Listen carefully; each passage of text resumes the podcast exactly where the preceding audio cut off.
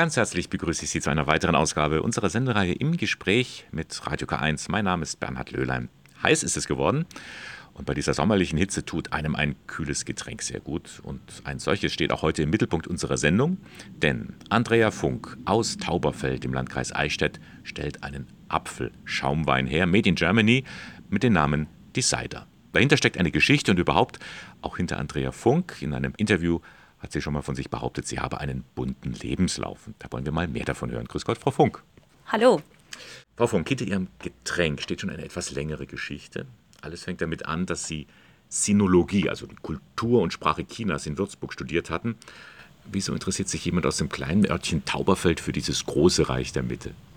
China ist ein fernes Land und mit einer vielseitigen, bunten Kultur und so vielseitig bin ich selbst auch vielseitig interessiert. Und damals war es tatsächlich so nach dem Abitur, ich hatte überlegt, was ich studiere, entweder Lehramt oder doch was ganz was anderes. Lehramt dachte ich, würde mir dann vielleicht zu eintönig werden. Und was zusätzlich noch war, ich war interessiert an chinesischer Medizin. Und ich dachte mir, jetzt studiere ich erst Chinesisch, dann Medizin. Dass es dann anders kam, ähm, hat sich so ergeben. Denn Sie sind dann auch im Rahmen Ihres Studiums äh, nach England gekommen, weil Sie dort den Master in Management und Finance gemacht haben. Und in England haben Sie die Liebe für den Cider entdeckt, oder? So ist es. In England, klassischerweise nach Feierabend, geht man ins Pub und wer dort kein Bier oder Ale trinkt, der trinkt dort Cider. Ich habe dort Cider kennen, schätzen und lieben gelernt und zurück in Deutschland hat mir dann das Getränk gefehlt. Also heute ich beschlossen, ich mache meinen eigenen Cider. Vorher noch nachgefragt, Cider, Englisch, Cidre gibt es in, in, in, Frankreich. Äh, was ist da der Unterschied? Es gibt bei uns ja auch den klassischen Most mhm. oder in Hessen den Appleboy. Ja. Im Endeffekt sind es verschiedene Namen für ein sehr ähnliches Getränk. Die variieren nur leicht im Geschmack, aber vom Herstellungsprozess her sind alle Getränke gleich. Mhm. Und jetzt haben Sie gesagt, ich entwickle mein eigenes Getränk extra für den deutschen Markt, also für den deutschen Geschmack. So ist es. Ich wollte keine Kopie von den, vom englischen Cider, sondern ich wollte ein Getränk, das uns schmeckt. Mhm. Und deshalb habe ich das gemeinsam mit einer Kälterei nach dem deutschen Geschmack entwickelt. Also Sie haben da richtig ausprobiert, immer wieder getestet und ausprobiert und gesagt, so, jetzt habe ich die richtige Rezeptur. Ja, sehr viele Weinproben liegen hinter uns und meine Familie, das war tatsächlich, das waren die ersten Versuchskaninchen. und der Name, der legt ja auch nahe, dass es ein deutsches Produkt ist. Ja, es ist der DE Cider, der D-Cider, der mhm. deutsche Cider. Also der Name ist Programm. Und es ist ein Familienunternehmen? Absolut. Also ohne meine Familie hätte ich das nie geschafft. Allen voran mein Bruder, der mit in der Firma mit dabei ist. Und darüber hinaus meine Eltern und meine vier Geschwister, also die mich sehr, sehr unterstützt haben, dass mhm. das Ganze überhaupt Realität geworden ist. Es ist ein Start-up-Unternehmen und hat sogar den Gründerpreis bekommen. Ja, 2019 sind wir mit dem Gründerpreis in der Kategorie Lifestyle ausgezeichnet worden, was eine große Ehre für uns ist und was uns natürlich auch eine, in der Reichweite vorangebracht hat, dass mehr Leute über die Seite erfahren.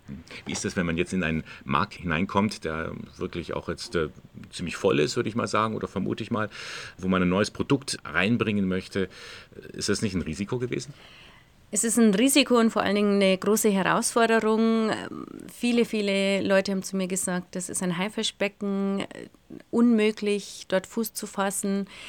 Ich dachte mir, ich versuche es mal und äh, bin tatsächlich, wann immer ich an die Grenze gestoßen bin, über Umwege wieder weitergekommen. Hm. mittlerweile kann man sagen, Sie haben es geschafft. Sie sind äh, in Supermarktketten in Süddeutschland präsent.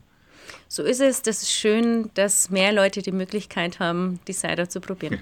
Sie hat es gewagt. Ein kleines Start-up-Unternehmen, das seinen Sitz in Tauberfeld hat, im Landkreis Eichstätt. Andrea Funk ist dort auch groß geworden, in einer auch großen Familie. Und äh, für sie hat Musik ja schon immer eine große Rolle gespielt. Sie kennen bestimmt die klassische Stubenmusik. Hm. Und ähm, wir fünf Kinder sind von unserem Vater tatsächlich sehr geprägt worden. Wir haben von klein auf jeder ein Instrument gespielt und haben dann auf Weihnachtsfeiern und Familienfeiern die Volksmusik kundgetan.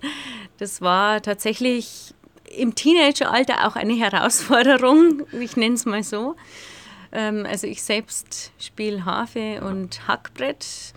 Natürlich jetzt, sage ich mal, zeitbedingt weniger, leider. Aber ich würde sagen, die Musik hat mich sehr geprägt. Ihr Vater ist ja nicht irgendjemand. Äh, im, im, Im Ort äh, Tauberfeld oder auch Buxheim, Eitensheim ist ja eine große Pfarrei, da ist er als Organist tätig.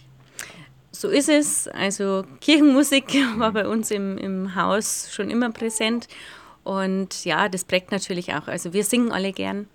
Und das gehört, die Musik gehört für uns zum Alltag dazu.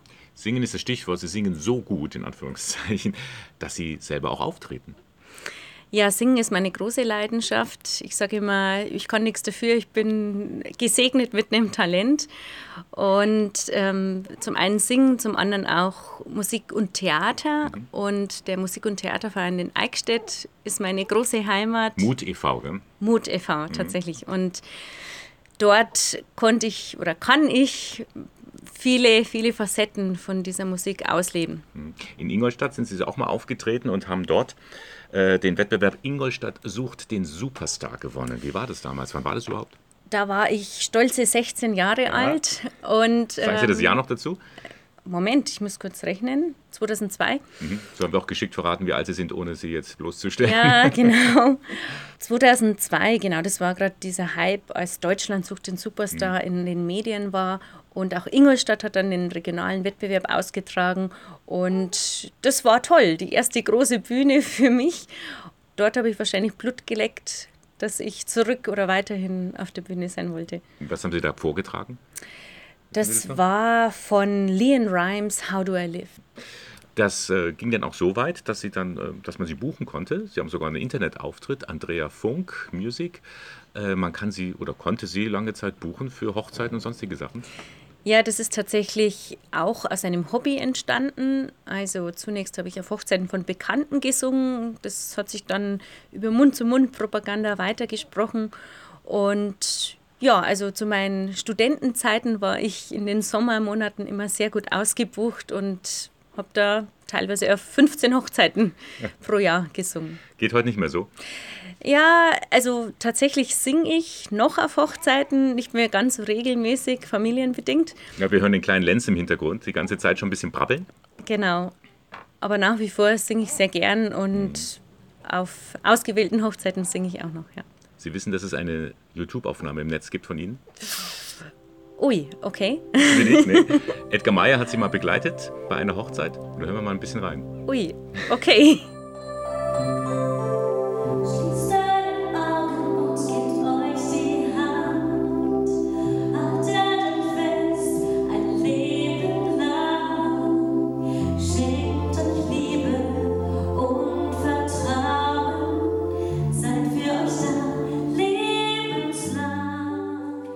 Sie singt gern und gut. Sie hat ein eigenes Getränk entwickelt, das sich eigentlich ganz gut verkauft. Ähm, aber vom Hauptberuf, Andrea Funk, sind Sie ja, jetzt muss ich wirklich mal nachschauen, Entrepreneurship Managerin Business School, also an der TH in Ingolstadt. Erklären Sie uns bitte, was Sie da machen.